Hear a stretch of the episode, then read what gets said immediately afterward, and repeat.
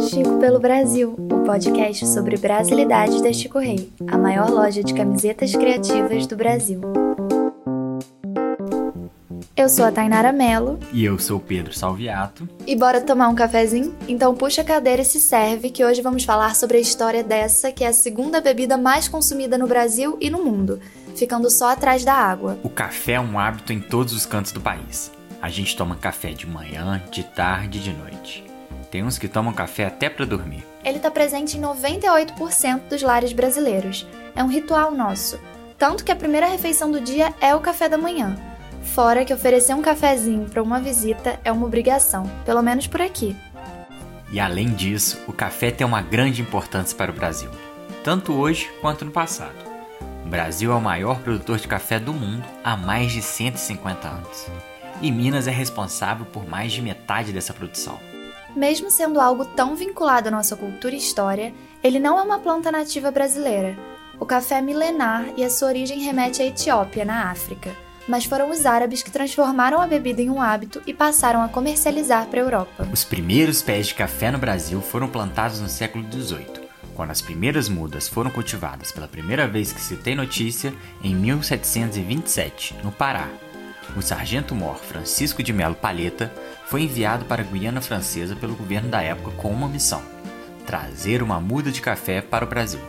Rola até uma fofoca que ele conseguiu isso seduzindo a esposa do governador local, mas o fato é que ele trouxe clandestinamente uma pequena muda de café arábica na bagagem. O cultivo do café só ganhou força quando chegou no sudeste do país, e no início do século XIX, com o aumento da demanda pelos Estados Unidos e pela Europa, o Brasil encontrou no café o principal produto da economia do país. Com o fim do ciclo da cana-de-açúcar e a escassez do ouro, o café foi um impulso para a economia do país entre a chegada da família real portuguesa e o início do império. Da primeira muda plantada no Brasil até a gente se tornar o principal produtor e exportador do mundo, levou mais ou menos uns 100 anos. A produção do café dependeu intensamente da força do trabalho escravo. O tráfico entre a África e o Brasil aumentou, na contramão do mundo e os barões do café foram diretamente responsáveis pelo país ser o último a abolir a escravidão. E nesse período, a região do entorno do Vale do Rio Paraíba, entre o Rio de Janeiro, São Paulo e o sul de Minas, foi o maior vetor de crescimento da produção cafeeira. Além do clima favorável e o solo adequado, a região já era uma importante rota de mercadoria, facilitando que a colheita chegasse até o porto do Rio. A partir dessa expansão, o café teve impacto em grande parte dos acontecimentos do Brasil até meados do século XX da chegada dos imigrantes, à República do Café com Leite, passando pelo processo de industrialização e chegando ao governo de Getúlio Vargas, comprando e queimando o excedente da produção, a economia cafeeira ditou o rumo da política e do desenvolvimento do país.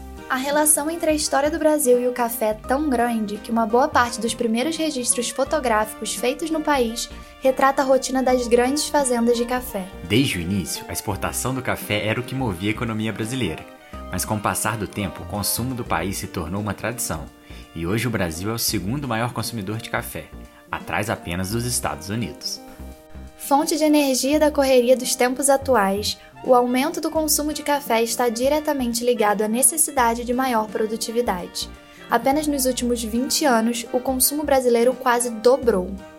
Atualmente, a produção do café é abundante no Espírito Santo, em São Paulo, na Bahia, no Pará e em Rondônia mas é de Minas Gerais que sai metade da produção do país.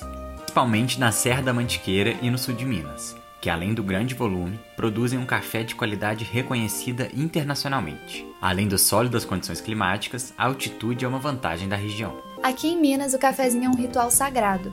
É uma desfeita enorme recusar um, principalmente acompanhado de um queijo ou uma broa. Mas se por um lado o café é uma paixão do brasileiro, que toma em média de 3 a 4 xícaras por dia, a qualidade da maioria do café consumido no país não é a das melhores. O plantio no Brasil é das espécies mais consumidas no mundo, o arábica e o robusta. Mas a diferença está no processo até ele chegar na sua xícara.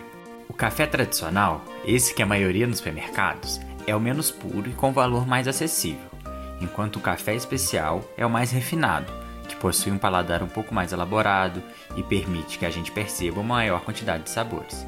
Quem explicou isso pra gente foi o barista Ramon Carrocino.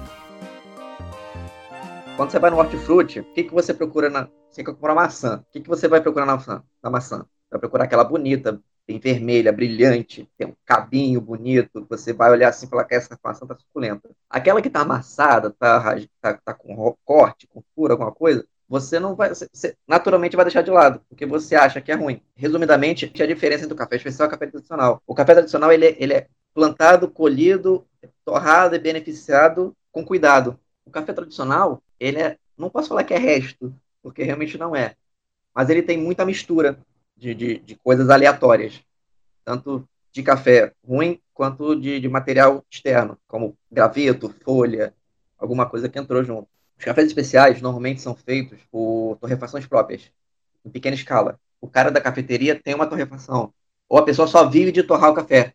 Ele compra o café verde, torra e vende. Esse é o, o, o trabalho dele. Então ele vai selecionar o café é, é selecionado, café bem selecionado. Só tem café, não tem mais outras coisas. Ou café que tá quebrado, café bonito. Esse café tradicional hoje representa mais de 80% do café consumido no Brasil, mas os cafés especiais vêm ganhando cada vez mais mercado. Outra coisa relacionada ao café que o brasileiro gosta muito é de tomá-lo com açúcar. A indústria torra o café por muito tempo, numa torra uma temperatura muito alta, e você mata qualquer, qualquer possibilidade de ter sabores diferentes ali. Você só, só resta ali o sabor de amargo e queimado, porque a cultura hoje do brasileiro é adoçar o café. Você já bota o café, as xícaras e o potinho de açúcar para a pessoa tomar. E se você também é do time que gosta de um açúcar no seu cafezinho, pode ficar tranquilo porque o Ramon falou que tá liberado. Pode açúcar no café? Maluco, o café é teu. Pode botar até grião nele se tu quiser. Tu bota o que tu quiser. A única diferença que o barista tem que fazer é oferecer para ele, ó, prova sem, sem, sem açúcar. Gostou? Ótimo. Não gostou? Bota seu açúcar. Cara, não, não tem isso. O pessoal fala, caraca, é um sacrilégio botar açúcar no café.